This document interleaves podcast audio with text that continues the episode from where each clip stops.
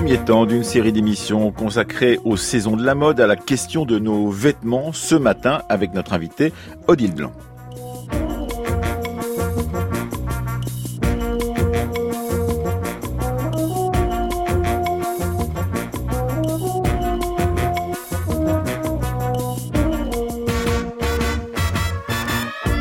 Demain, nous nous intéresserons à la naissance du vêtement de ski, mercredi à la question de la saisonnalité de la mode et jeudi, eh bien, le documentaire d'Anaïs Kien et de Marie-Laure Ciboulet traitera de la question de la fourrure. Et aujourd'hui, eh bien, nous avons le grand plaisir de recevoir une historienne qui depuis des années maintenant s'intéresse de façon très originale dans la foulée lointaine du système de la mode de Roland Barthes à la façon dont nous vivons avec, dans ou sans nos vêtements.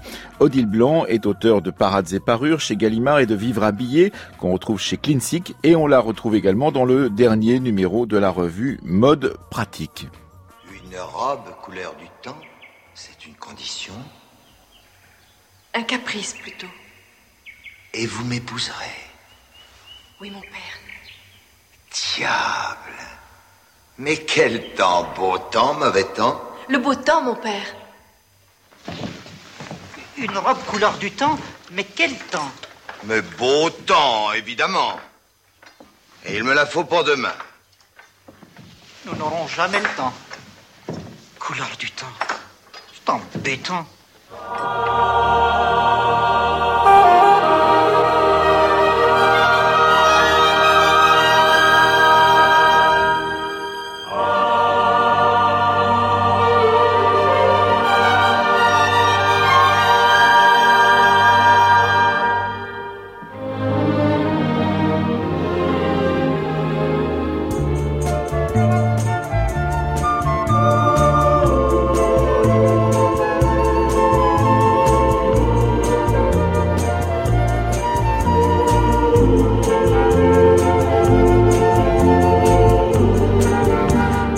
En effet ne pas ouvrir euh, cette émission et cette semaine avec un hommage, un clin d'œil à Michel Legrand récemment disparu et également à Jacques Demy avec ce pot d'âne. Bonjour euh, Odile Blanc. Bonjour.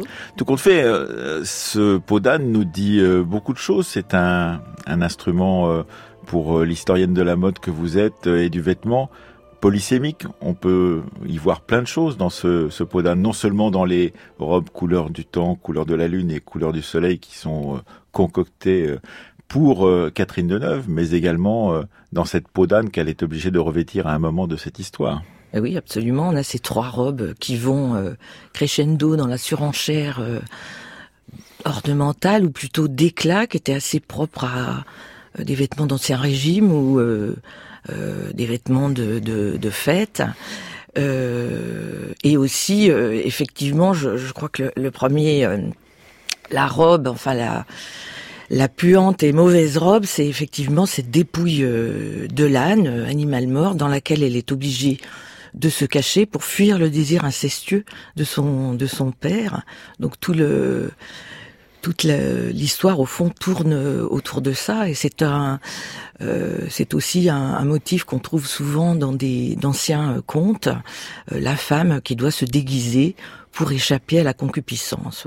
Et d'autant que sous cette euh, peau d'âne, elle est en chemise et être en chemise, expliquez-vous, c'est être quasiment nu. Ah, être en chemise, oui, c'est être nu dans un système qui combine toute une une euh, différentes strates de, de, couches vestimentaires. C'est le les, les, condamnés à mort sont conduits euh, au gibet en chemise. Ça désigne aussi un dénuement euh, euh matériel et moral également. Donc c'est un signe de pauvreté de façon générale et la nudité c'est ça. Alors, ce qui est extrêmement intéressant dans, dans ce conte, mais dans beaucoup de contes, c'est que ils ont été forgés, on ne sait trop quand, mais en tout cas, on en a les traces écrites à partir du, Moyen Âge ou au début de l'époque moderne, qui est votre euh, période de, référence au départ. Vous avez fait une thèse d'histoire qui s'appelle Parades et parures, paru chez euh, Gallimard, sur euh, la toute fin du Moyen Âge et sur le moment où vous avez tenté de comprendre comment s'inventer un, une, un vêtement, un type de vêtement euh, à la, aux alentours du 14e et du, du 15e siècle. Qu'est-ce qui se passe à ce moment-là qui soit différent de ce qui s'est passé auparavant, euh, Blanc? Euh, il se passe euh, un changement euh, qui me semble assez durable, mais dans le vêtement masculin plutôt, mm. qui se passe autour un peu avant, autour de, du milieu du XIVe siècle, où bon pour, pour où le, le, modèle des élégances masculines va être un, vêtement euh, qu'on appelle disons un pourpoint, un vêtement court, très ajusté et euh, qui est à l'origine un vêtement euh, militaire, un vêtement qui est porté dans un contexte militaire. Donc c'est un vêtement qui va aussi amener un travail de coupe qui était jusqu'alors peu peu important. Hein. Les vêtements avaient en gros la forme d'un d'un T.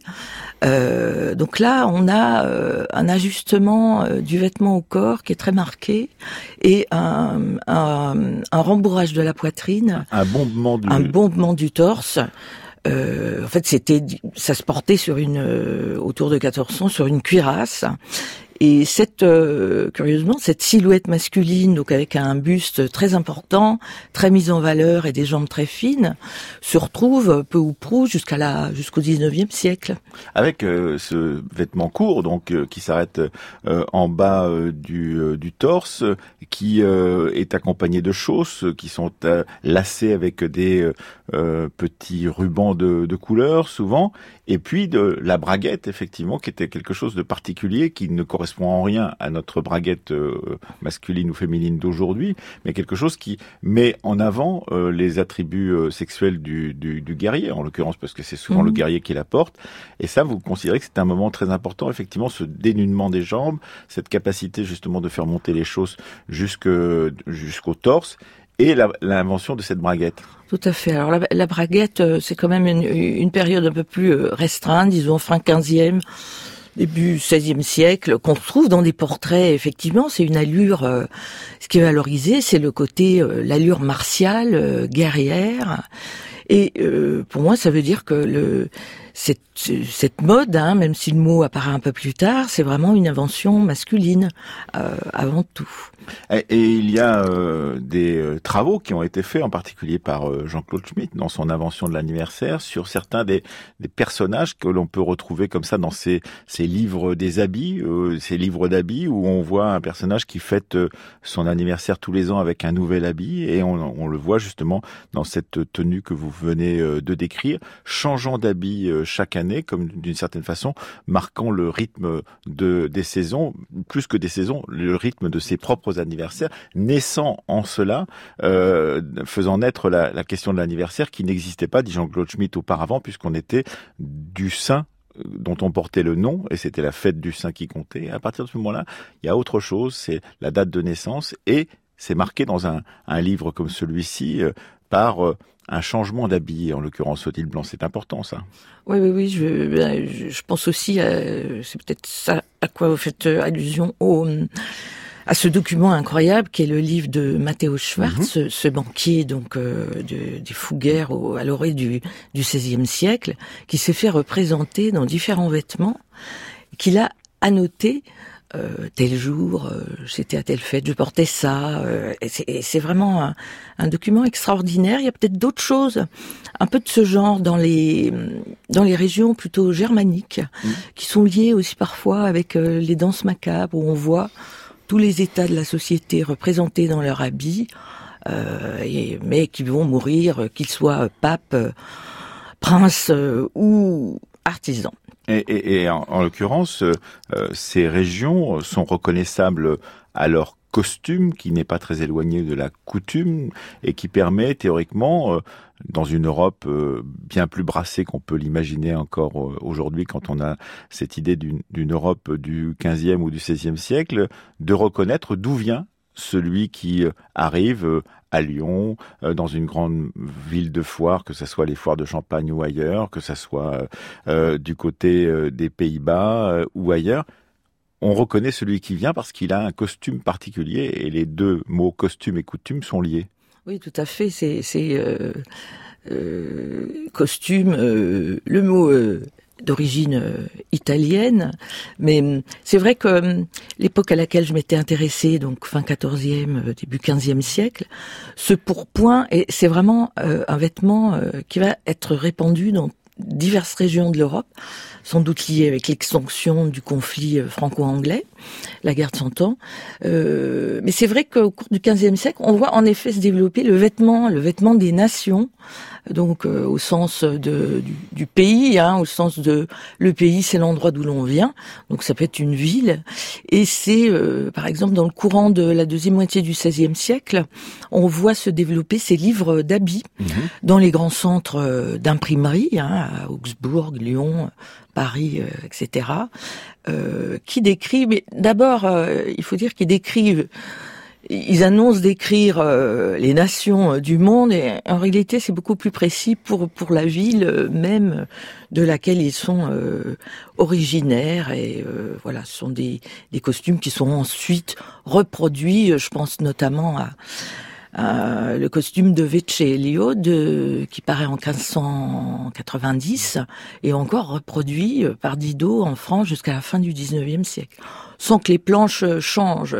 Donc euh, c'est une vision un peu euh, inventée qui, qui, ne, qui ne prend pas vraiment en compte la description, par exemple, des, des Amériques, lorsque mhm. on sait comment comment étaient les gens. On a des descriptions, c'est pas tellement pris en compte dans ce genre de d'ouvrage. Alors, euh, il y a une nation qui se distingue des autres. Expliquez-vous, Odile Blanc, c'est la France, parce que la France est considérée à ce moment-là, en tous les cas, c'est ainsi qu'on la présente. Ça n'est pas forcément vrai, comme euh, une nation dans laquelle on change souvent de vêtements, on change souvent de coupe.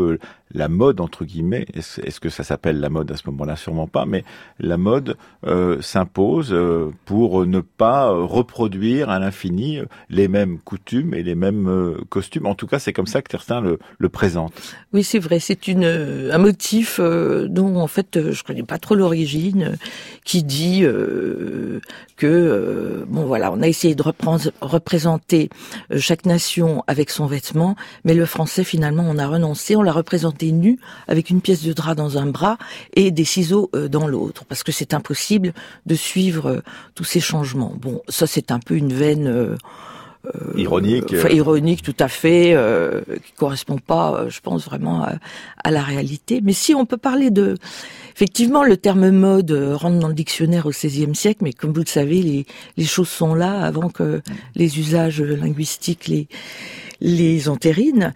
Et donc, euh, moi, je, je, reste vraiment persuadée que cet engouement pour ce vêtement court, et puis après pour de nouveaux vêtements longs, euh, annonce déjà, et qui s'observe dans différents pays européens, euh, annonce déjà ce que va être euh, la mode au sens, euh, disons, actuel du, du terme. Et puis, euh, il y a tout de même quelque chose de tout à fait remarquable, c'est que, vous l'avez mentionné brièvement, il y a la découverte des nouveaux mondes, et que cette découverte des nouveaux mondes va obliger les Européens à se penser à se penser comme des êtres habillés par rapport à d'autres qui le sont moins ou qui seront représentés comme tels, et que ça c'est extrêmement important dans le bouleversement de la classification qu'il pouvait se faire. Qu'est-ce qu'être nu?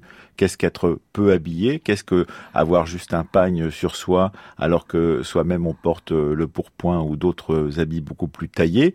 Tout cela sont des questions qui vont euh, surgir de cette découverte des populations de l'autre côté de l'Atlantique, mais aussi dans d'autres populations comme en Afrique, par exemple. Mmh. Oui, tout à fait. Là, on, euh, on touche les, Européens, par exemple, découvrant euh, les, le Brésil. Euh, ils, ils, décrivent des peuples nus et anthropophages en plus, qui n'arrangent pas la, les choses. mais bon, finalement, bien avant, hein, Marco Polo, bon, pense, avec tous ses voyages en, en Asie, voit aussi des, des il est dans l'opposition euh, entre le, sauvage et le civilisé, hein, finalement, c'est ça. Mais tout ce qui est euh, ces ports différents, parce qu'au fond, est-ce que ce, ce ne sont pas des vêtements On peut considérer que les tatouages ou les ornements en, plumes en sont.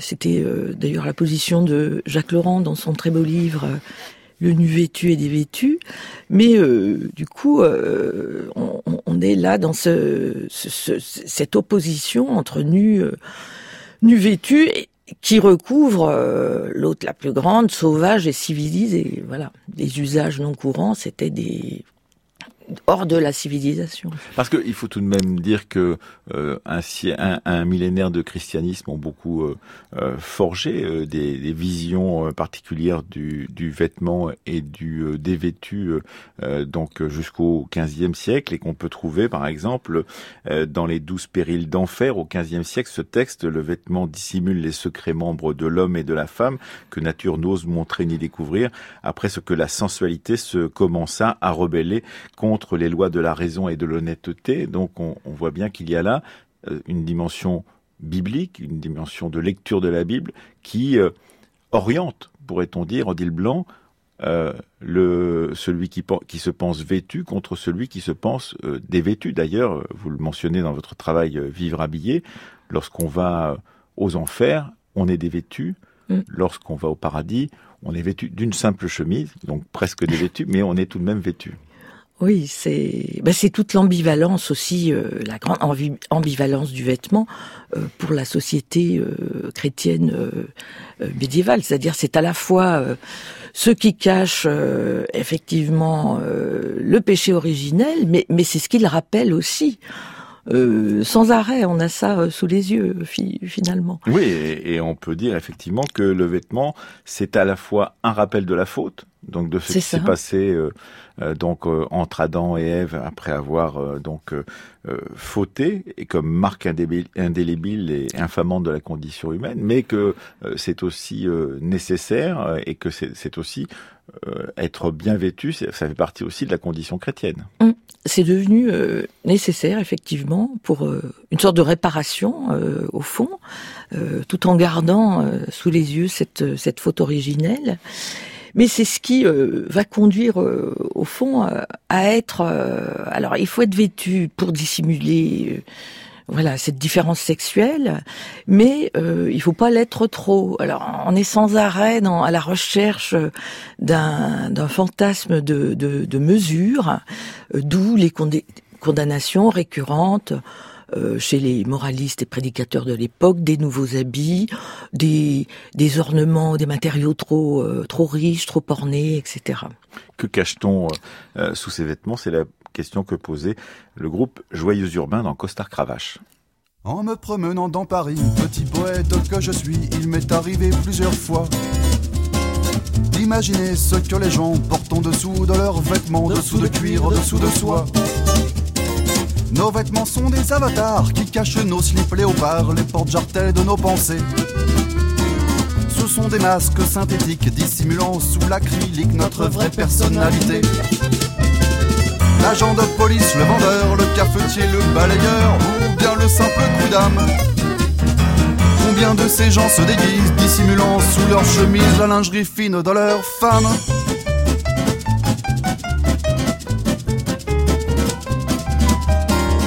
Combien de ces gens dissimulent des caleçons à poids ridicules à l'image de leur faiblesse?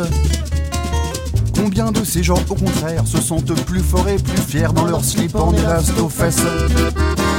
Les banquiers, les pères de famille peuvent porter des barésilles sous un pantalon luxueux. Le curé derrière son missel peut jouir de la maigre ficelle qui lui sépare les fesses en deux. Les hommes aux idées pas très claires, les racistes, les fous de guerre seraient peut-être moins cruels. Si au-dessous de leur capote, ils portaient tous une culotte toute bordée de dentelle.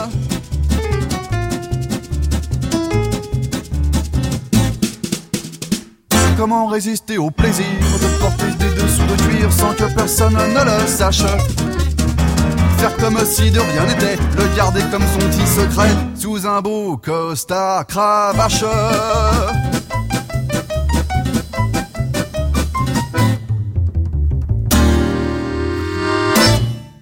Costard Cravache des Joyeux Urbains dans notre émission d'aujourd'hui avec vous, Odile Blanc. Vous êtes historienne euh, du vêtement et vous rappelez toujours que l'enjeu du vêtement, c'est le corps. Oui, tout à fait. Ça, c'est absolument parce qu'on a, euh, c'est la chose qui est la plus proche de nous, euh, dont on se débarrasse jamais, du moins dans nos sociétés habillées.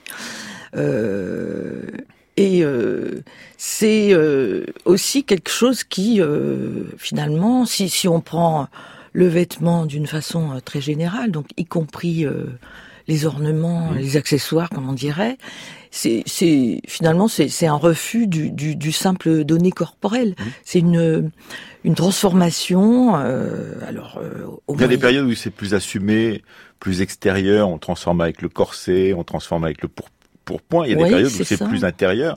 On se transforme en, en faisant des, des régimes, en allant au sport, etc. Ah bah ça c'est beaucoup plus récent, oui, sans doute depuis. euh, C'est vrai qu'avant sous l'ancien régime, le, le- le corset, le corps d'ailleurs, ça c'était son, son nom. Ça s'appelait le corps au début. Ça hein. s'appelait le corps, donc c'est ce qui soutient et maintient le corps euh, naturel. Donc euh, c'était aussi destiné aux natures un peu euh, un peu chancelantes, aux enfants et aux femmes qu'on considérait aussi euh, comme des êtres faibles.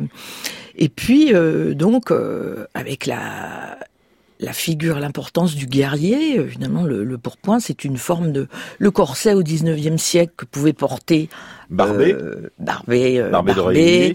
d'Aurevilly euh, ou d'autres euh, dandies euh, et des militaires. c'est un peu la- l'avatar du, du pourpoint.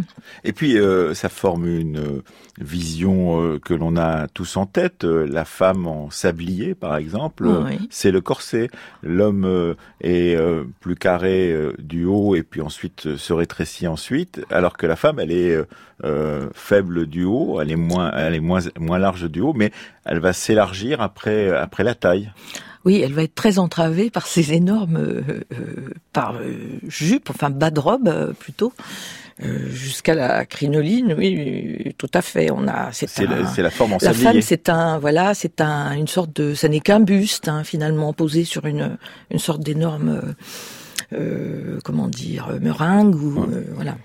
Et, et donc, euh, effectivement, ces, ces constructions euh, concernent la plupart du temps les classes euh, privilégiées. Oui, bien sûr. Et, mais vous vous intéressez tout de même aussi à, à d'autres façons de, de s'habiller. Dans le dernier numéro de la revue Mode Pratique, vous vous arrêtez sur une la page, de, enfin le- l'enluminure du mois de février. Euh, des riches, des très riches heures du duc de Berry, donc on est au milieu du XVe siècle. Euh, c'est un moment euh, important. Expliquez-vous parce que vous la comparez à d'autres euh, des enluminures de ces très riches heures du, du duc de Berry. Et là, pour une fois, on y représente euh, des paysans et des paysannes. C'est l'hiver, c'est le mois de février, notre mois dans lequel nous, nous sommes. Et, et ce mois-là présente des une femme et des hommes autour de l'âtre en train de soulever leur bray ou leur jupon euh, euh, pour la femme. Qu'est-ce que ça représente pour vous, Odile Blanc? Oh, bah, ça, c'est, euh, bon, faut dire quand même, c'est, c'est, intéressant de, de, de voir les, les représentations euh, un peu des classes sociales, mais qui sont, euh, ce sont des paysans en effet, mais tels que les princes euh, pouvaient les voir, Mhm. puisque c'est donc un manuscrit euh, qui a été fait pour le pour le duc euh, de Berry, euh, qui est tout à la gloire de, de ce prince, c'est-à-dire il y a tout le calendrier, on a des, des paysages avec euh, dans chaque euh, au fond de chaque euh, de chacune de ces miniatures des châteaux qui lui appartenaient dans lesquels il était représenté. Donc on a on a vraiment dans ces manuscrits à peinture euh, qui sont faits par et, et pour les princes la glorification de leur de leur possession terrestre, de leur de leur goût aussi, on peut peut-être euh, dire. Et alors c'est vrai, celle du de février, c'est la seule image où n'apparaissent pas euh, les princes, il n'y a pas de château non plus, donc on voit euh, des paysans, mais enfin, euh, ça, ça a l'air d'être une ferme quand même un peu aisée. Oui, il y a beaucoup voit- de moutons. Voilà, il y a des moutons, euh, des ruches, etc. Tout est bien rangé. Ces gens se chauffent devant l'âtre. Euh, et puis à l'extérieur, euh, dans mon souvenir, on voit aussi des paysans luttant contre le froid Mhm. et qui sont, qui vont jambes nues. Euh, en chemise, en des vêtements peu peu habillés justement pour euh, pour la saison, mais ça c'est un peu la manière euh, usuelle dans laquelle on représente les gens, euh, les paysans, les gens mécaniques, hein, comme on disait, donc ceux qui sont amenés à exercer une activité. Et c'est vraiment la grande différence. Autant le le corps, euh, euh, disons. euh, actif, hein, euh, non noble et euh, soumis aux aléas des saisons. Euh, et il est toujours, euh, c'est un corps qui est toujours euh, un peu histrionnesque, parce qu'il est en mouvement, parce qu'il est en activité. Au contraire, les les nobles, c'est un corps glorieux, Hiératique, hiératique, figé, très figé. avec toute une superposition de vêtements et qui qui paraît dans ce calendrier en particulier insensible aux saisons. On porte des fourrures et des soieries au printemps aussi bien. Et donc euh, ce- cette euh, gravure de, de cette enluminure de, de février des, des, des régisseurs du duc de Berry montre aussi euh, des hommes qui sont euh, jambes ouvertes devant l'âtre, euh, on, on devine leurs attributs euh, Oui. masculins, et ce qui est très différent effectivement de la vision que l'on a des, des nobles à cette époque-là. C'est-à-dire qu'il y a d'un côté la vulgarité d'une sorte de nudité, de l'autre côté effectivement des couches de vêtements, des fourrures comme vous le marquez, des, des habits à, à parure euh, avec euh, de très beaux, très, très belles soirées en particulier. Et tout cela nous rapproche effectivement de ce qui euh, sera un peu plus tard euh, le livre du courtisan de Balthazar euh, Castiglione, c'est-à-dire qu'on a une attitude quand on, on est d'une certaine classe sociale, on a une attitude qui euh, transparaît à- par l'intermédiaire de- de- des vêtements que l'on porte. Oui, tout à fait. Alors, pour ces paysans, euh, vulgarité, je- non, Non. disons que on, on- voit bien qu'ils ils sont, euh, ils sont la proie du, du froid. Ils sont dans le Euh, dénuement. voilà, ils sont dans le dénuement, hein, ce qu'on disait tout à l'heure, cette nudité qui est une, un dénuement à la fois matériel, euh, bon peut-être mo- moral. C'est un peu, euh, un peu une figure pour Mmh. le noble euh, histrionesque, effectivement. Oui. Et le noble, lui, euh, est totalement différent. Lui, il, il se tient, il se, il, il, euh, il change d'habit très régulièrement. Vous, vous mentionnez René d'Anjou, par exemple, qui euh, se sert même de ses vêtements pour pouvoir euh, rendre l'état de son âme. Oui, c'est vrai. Alors c'est un prince qui avait beaucoup utilisé euh, euh, des attributs comme le armorier. Hein, c'est le développement sans doute des armoiries euh, dans cette fin du Moyen Âge, qui sont aussi une forme de langage euh, qui peut être poétique. Par exemple, il avait choisi comme devise une de ses devises préférées, c'était le cygne. Il y avait l'encolie aussi pour euh, bon mélancolie pour euh, décrire un peu son voilà ses, états d'âme. Et puis euh, donc, on savait ce qu'il pensait. Euh, par la, la, la présence, sa, pré- sa simple présence à un tournoi ou à une, à une soirée, une, eh bien suffisait à, à dire quel était l'état de son âme. pouvait pouvait le faire euh, en effet mais il faut voir euh, euh, le prince aussi alors dans ces euh, euh, dans cette fin du Moyen Âge on a beaucoup de, de, de chroniques et qui décrivent notamment euh, beaucoup les, les, les événements de la vie de cour euh, parmi lesquels les, les tournois de chevalerie Mhm. qui sont à la fin de l'époque René d'Anjou, plutôt des, des parades euh, qui sont plus véritablement des entraînements à la guerre euh, véritable, comme c'était le cas auparavant.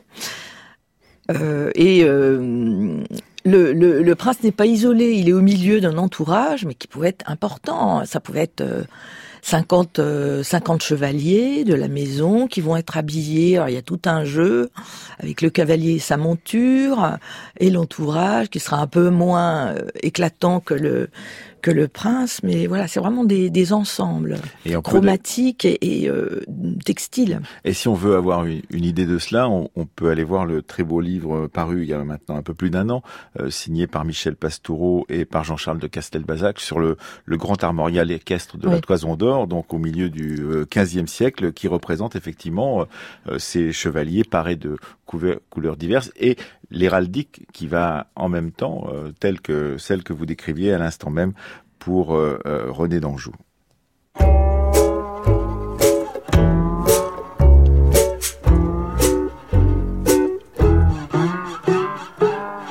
Devrais être heureux comme un pape, j'ai un nœud pape, je suis invité, moi qui aime traîner la savate, les belles cravates et l'oisiveté, et discuter du grand amour, cravate de velours pour toute la vie, même si la vie ça fait beaucoup, cravate au cou, à mon avis, je suis sapé comme un notaire, cravate blazer et nous dansons, et lorsqu'il commence à m'en cuire, cravate de cuir et je me morfonds. Cravate à pois, cravate de soie.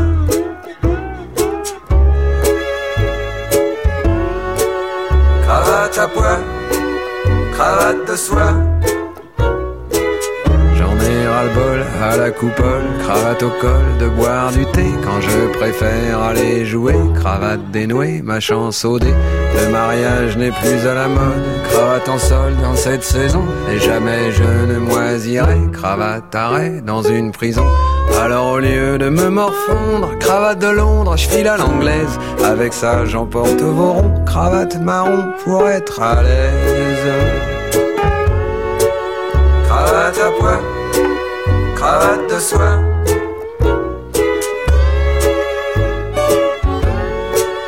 Cravate à poids, cravate de soie. D'abord vous vous laisserez abattre, cravate verdâtre, vous me regretterez, et puis vous serez écarlate comme ma cravate quand vous pigerez. Et moi j'aurais pris les devants, cravate au vent, ainsi que le soin, dans votre triomphe décapoté, cravate mouchetée, de changer de coin, avant que la colère ne darde, cravate moutarde, son aiguillon, et que l'on songe à m'arrêter de cravater au portillon.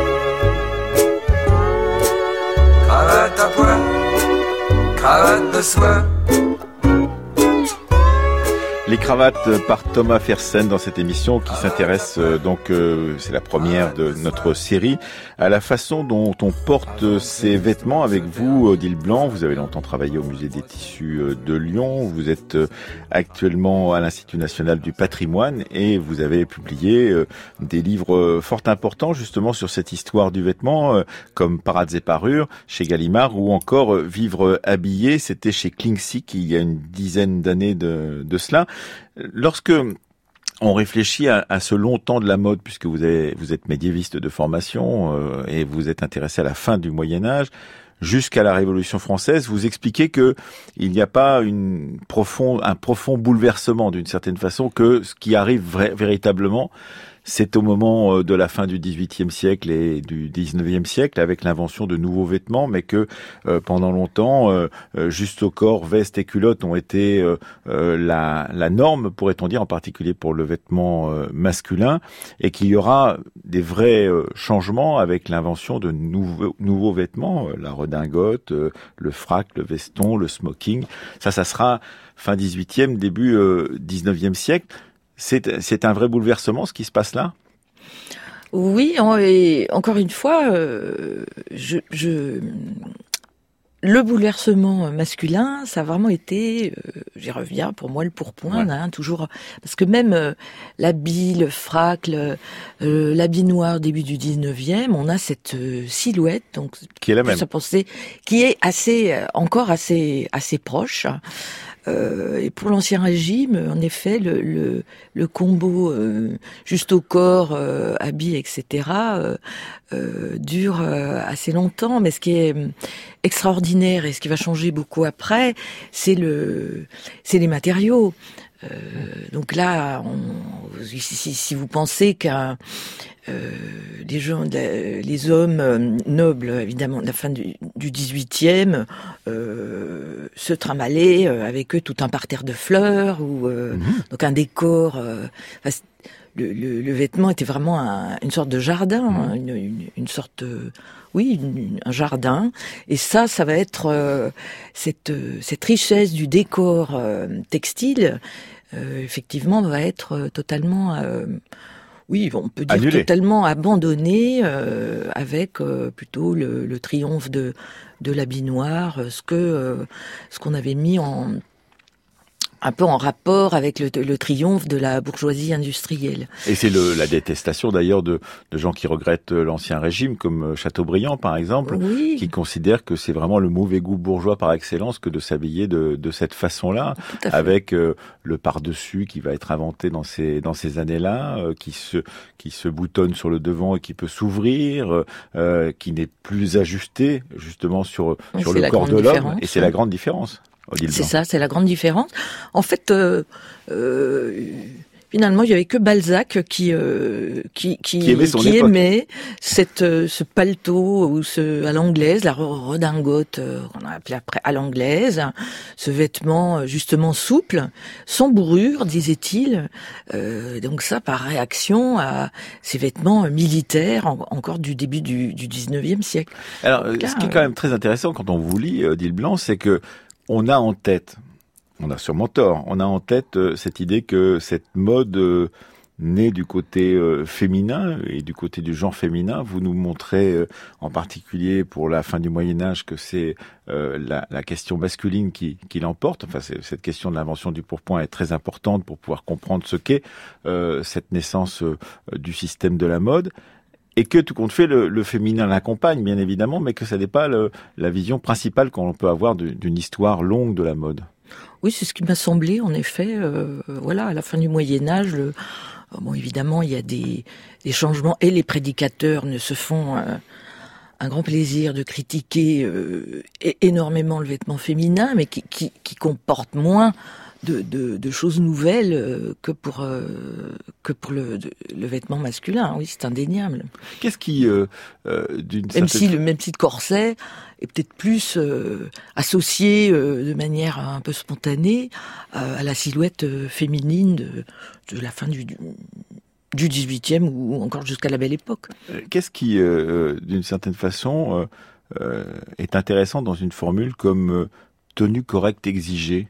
Est-ce que, en quoi l'historienne que vous êtes est intéressée, par justement ces normes qui font que l'on est dedans ou l'on est dehors selon qu'on l'on porte tel ou tel habit?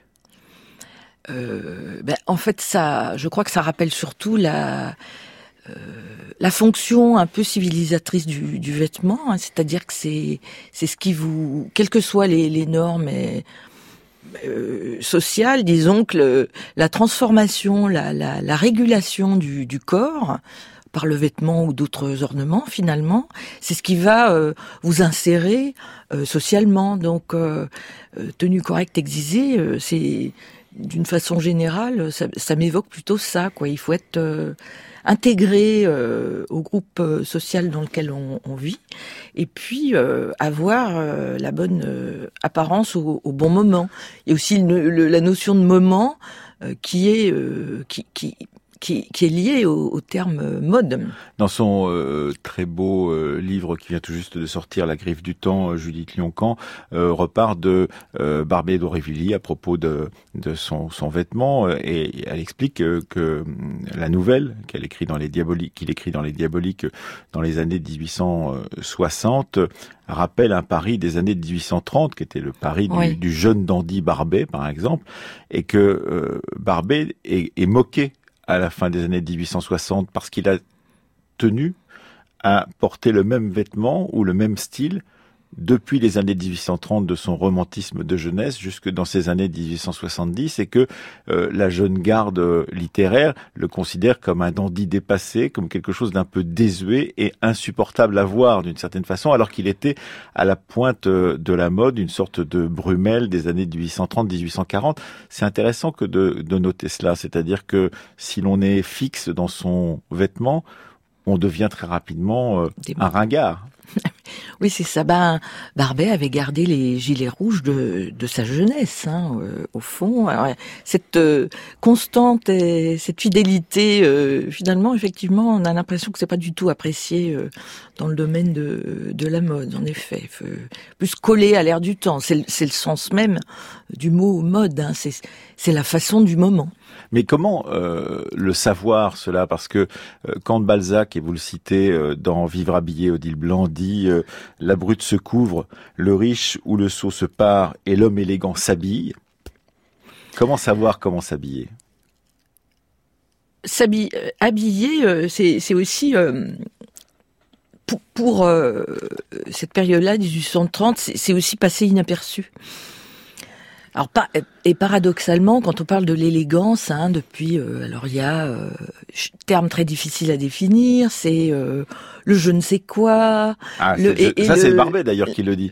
Le je ne sais quoi. déjà Montesquieu, je pense. Et le je ne sais quoi fondé sur la surprise, dit Barbet d'Orivy. Qui est fondé sur la surprise, l'effet de surprise. Et, et, plus tard on dira le rien. C'est quand même très paradoxal parce que très élégant, ça veut dire qu'on remarque. on vous remarque et, et pourtant, l'idée, c'est de, ne pas se faire remarquer.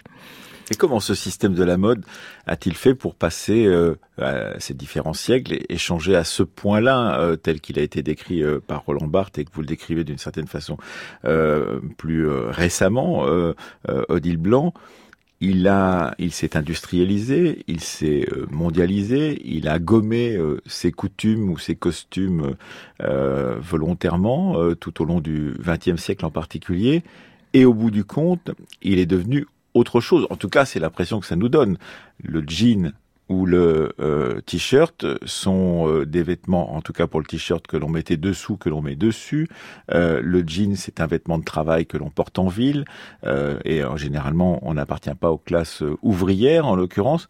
Tout cela sont des changements de signes importants. Oui, des changements de, port, enfin d'appropriation d'un groupe de vêtements un autre. Effectivement, le, le jean, euh, le jean, c'est peut-être l'avatar de, de l'overall, la, la, la, salopette des ouvriers américains mmh. euh, de la Première Guerre mondiale, euh, qui est devenue ce qu'on ce qu'on sait. Mais la mondialisation a-t-elle fait disparaître les usages et, et le, et, le goût pour des, des costumes locaux? Peut-être pas, parce qu'on voit il y a des emprunts euh, exotique, euh, pour euh, le dire brièvement, depuis depuis depuis toujours, depuis le XVIIIe siècle, si vous pensez aux chinoiseries, ces choses comme ça, le XIXe siècle, c'est même le, le siècle où, où, les on a le plus emprunté, oui, jusqu'au japonisme après 1870. Mais les intérieurs sont faits d'une sorte de mosaïque de d'objets, de, de textiles. Euh, et dont, alors là, pour le coup, surtout la, la, la femme ornée hein, de cette époque et de la belle époque, va être un ornement euh, supplémentaire. Euh, c'est c'est un la dimension peut-être le vêtement comme décor. Voilà, c'est un, paysage. Et, et, et, mais néanmoins, ce, ce paysage, il est il semble uniformisé, en l'occurrence Odile Blanc depuis maintenant euh, la Seconde Guerre mondiale en particulier. Euh, vous dites que euh, le porter un jean, c'était par exemple à une époque dire non. C'est-à-dire qu'on était dans une société, les années 50 ou les années 60, où on était habillé costard cravate quand on allait au bureau, quand on était un jeune homme par exemple, et que celui qui ne portait pas ce costard cravate était en rupture avec la tonalité de, de, de son époque. Est-ce que c'est encore le cas aujourd'hui? Bah, je ne pense pas, non. Euh, effectivement, c'est un, vêtement plutôt qui est devenu une sorte de norme. Mais tout en même, tout en maintenant euh, des différences euh, très grandes, parce que vous n'avez pas un jean qui soit le même qu'un autre. Donc c'est c'est vrai que la, trajectoire de ce vêtement de travail à l'origine, donc qui s'est qui était une appropriation, on peut dire collective, et dans plusieurs endroits en même temps, et qui garde euh, des différences de, de bah, de couleurs, de coupes, de, détails. stylistiques, de détails, euh, tout à fait, euh, tout à fait importantes, comme euh, comme une, une sorte de costume. Oui, mais ce que ce que vous dites effectivement, c'est que le vêtement, et c'est ce que vous expliquez dans tous vos travaux, Odile Blanc, le vêtement parle le vêtement est bavard, euh, il dit des choses euh, parfois, euh, et que cette, ce caractère parlant du vêtement surprend selon l'endroit où on énonce euh, cette parole. Euh, ça n'est pas la même chose que de l'énoncer dans une soirée d'ambassadeur ou que de l'énoncer euh, dans son milieu de travail ou de l'énoncer dans ses loisirs ou, en week-end. Et tout ça, on va en parler pendant toute la semaine puisqu'on évoquera demain, par exemple, la naissance du vêtement de ski. Les transports d'un milieu de la mode à d'autres milieux sont des choses extrêmement intéressantes. Si on regarde dans un wagon de métro, le nombre de gens qui portent des euh, chaussures euh, Stan Smith, pour pas les citer par exemple, eh bien on sait que ils ne font pas tous du sport. Ah ben non, euh, même le, vêtement sport est peut-être extrêmement porté en dehors justement du, strict milieu sportif, qui aura sans doute des, des choses beaucoup plus techniques, j'imagine. mais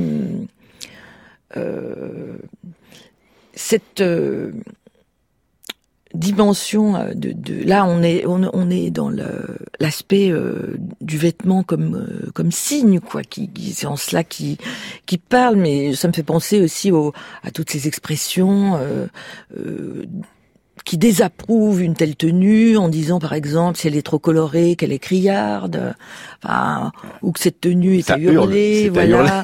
Alors que on penserait que l'élégance c'est quelque chose qui est silencieux, toujours euh, qui ne Ça se fait Yves, pas Saint- remarquer. ça, c'est Yves Saint Laurent en l'occurrence. Oui, c'est euh, c'est vrai, mais ça a pu être aussi employé par euh, par d'autres. Voilà, c'est Il y a, y une phrase qui m'a particulièrement euh, frappé dans le- la trilogie documentaire des frères Naudet qui a été tournée. Ils ont tourné les, les témoins du, du 13 euh, euh, novembre euh, 2015.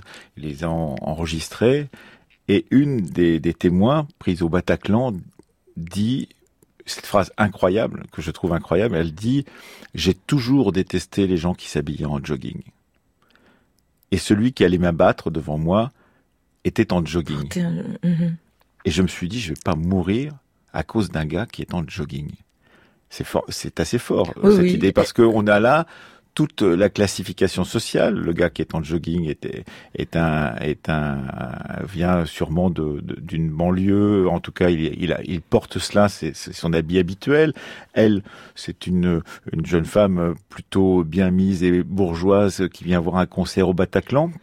Et c'est la confrontation entre les deux euh, qui donne cette phrase incroyable Mhm. je vais quand même pas mourir, être assassiné par quelqu'un qui porte un jogging. et en noir, je suppose. Je pense que le, le noir va peut-être avoir mauvaise presse, semble maintenant, parce que euh, associé à des événements euh, quand même euh, effrayants hein, depuis. Et, depuis votre livre en, en 2009, euh, il y a beaucoup de choses qui ont changé.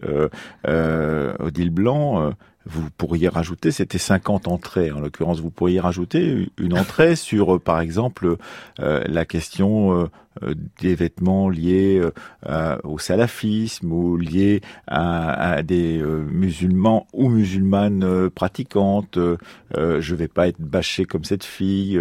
des expressions qui sont des, Oui. des expressions nouvelles liées à l'arrivée dans nos sociétés de vêtements qui n'avaient pas l'habitude d'y être, comme la burqa qui est interdite, mais euh, aussi d'autres types de, de, de voiles plus prononcés Oui. euh, et qui, qui donc marquent aussi euh, dans l'espace public euh, quelque chose qui est lié aux vêtements. Est-ce que c'est de la mode? Est-ce que ça n'en est pas? Sûrement qu'il y a une dimension de, de mode là-dedans, mais néanmoins, ça, ça marque quelque chose dans les silhouettes que l'on croise dans nos rues.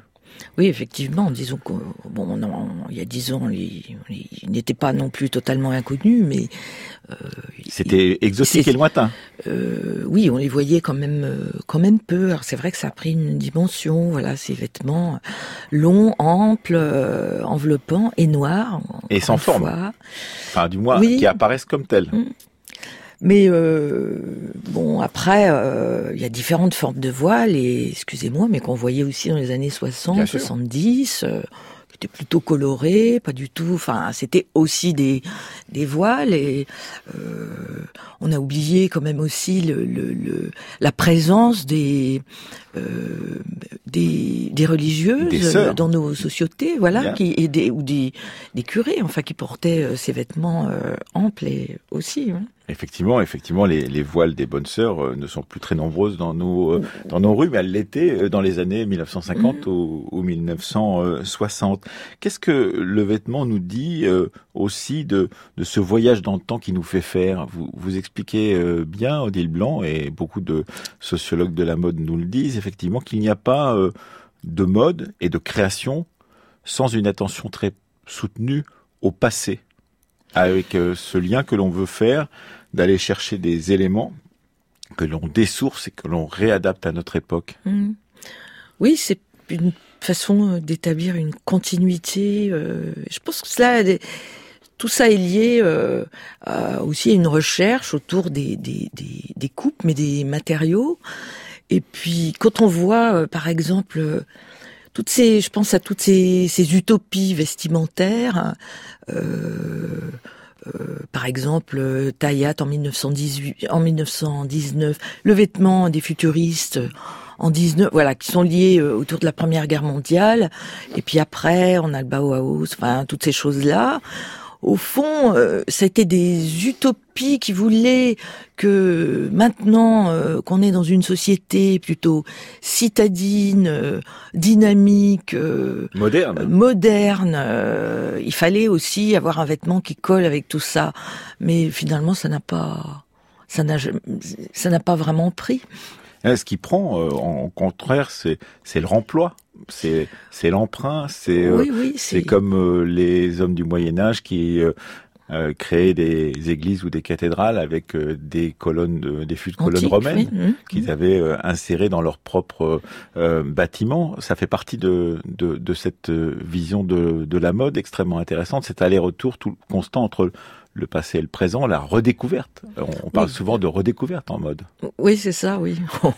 on, euh, redécouverte et qui, qui... mais c'est pas de l'emprunt littéral jamais hein, comme euh, c'est vraiment euh, euh, un réservoir qui est propice à, l'imagination enfin c'est certain le XVIIIe siècle a été extrêmement sollicité dans le dans le textile, dans le vêtement, euh, mais pas que, dans les couleurs, euh, dès, dès, le, dès le 19e, mhm. au, fond, a toujours été le 18e euh, à la mode pour son côté extrêmement flamboyant. Chatoyant. Oui, chatoyant, oui. Oui, contrairement à, d'autres populations, par exemple les Amish, qui semblent, semblent, mais est-ce le cas, semblent figés dans un dans un temps, oui, dans un état, dans un état qui n'aurait pas bougé avec cette idée qu'on on ne innove pas, mais est-ce que c'est si vrai Il faudrait peut-être s'y pencher dit, mais de plus en plus près.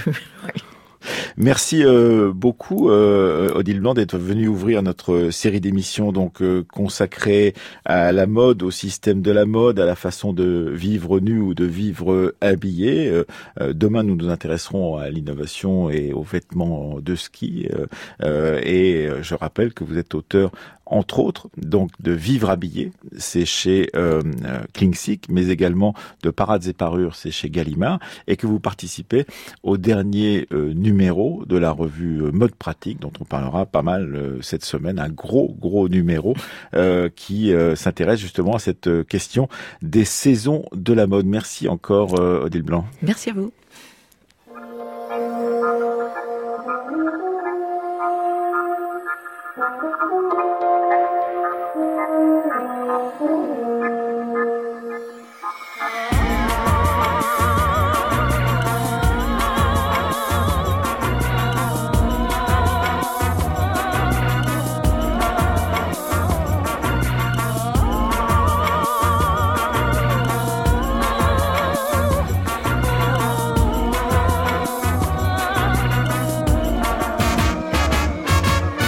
Comme d'habitude, cette émission a été préparée par Céline Leclerc et Marion Dupont. Emmanuel Morse-Dincante est aujourd'hui à la technique en studio et Marie-Laure Ciboulet à la réalisation.